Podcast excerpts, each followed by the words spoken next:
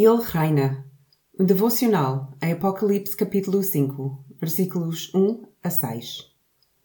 A história heroica do rei Arthur transformou o homem num mito. Disse que a Inglaterra estava sob o domínio de um rei perverso, um que não deveria ter um trono. O verdadeiro rei da Inglaterra seria encontrado um dia, porque ele seria capaz de puxar a espada Excalibur que estava cravada numa rocha e assim tomar o seu lugar de direito no trono. Antes do Arthur, muitos homens tentaram, mas ninguém conseguiu remover a espada. Arthur, que tinha sido exilado pelo seu malvado tio, finalmente teve a oportunidade de tentar tirar Excalibur da pedra e descobre que, na sua mão, a espada desliza facilmente e torna-se o novo rei da Inglaterra. Numa história ainda melhor e que não é um mito, mas é real, não há uma espada, mas é um livro.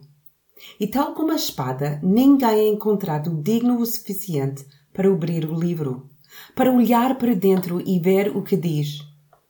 João já viu muito, mas ainda não viu o suficiente. Está desesperado para conseguir entender mais. Ele ainda está na sala do trono de capítulo 4, mas agora olha à sua volta para encontrar alguém para abrir o livro. Mas ninguém avança. Parece que não há ninguém digno de o abrir. João está profundamente triste e chora muito. Então um dos anciãos disse-lhe para não se preocupar. Há alguém que é digno, o leão do tribo de Judá. Ele é vitorioso e pode abrir o livro com sete selos. João fica aliviado. Claro, o leão de Judá.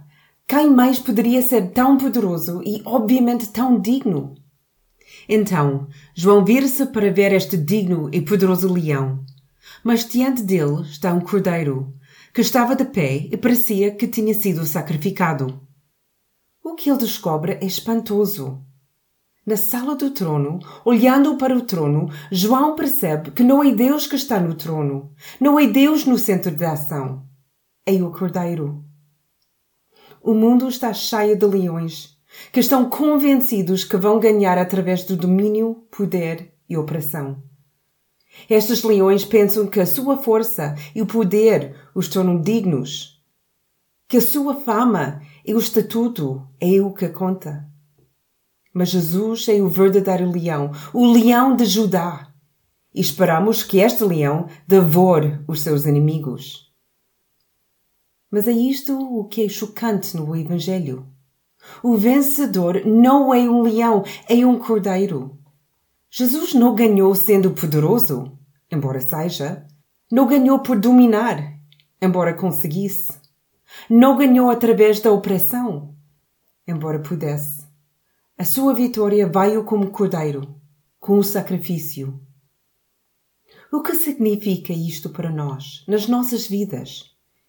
Eu espero que consigamos compreender o significado, que viver a nossa chamada é simplesmente seguir e imitar o Cordeiro, é caminhar humildemente com o nosso Deus, procurar justiça e misericórdia para todos, amar os nossos vizinhos e inimigos, alimentar os famintos, visitar os que estão na prisão, dar roupas aos nus e partilhar a verdade sobre Salvador e o seu amor pelo mundo.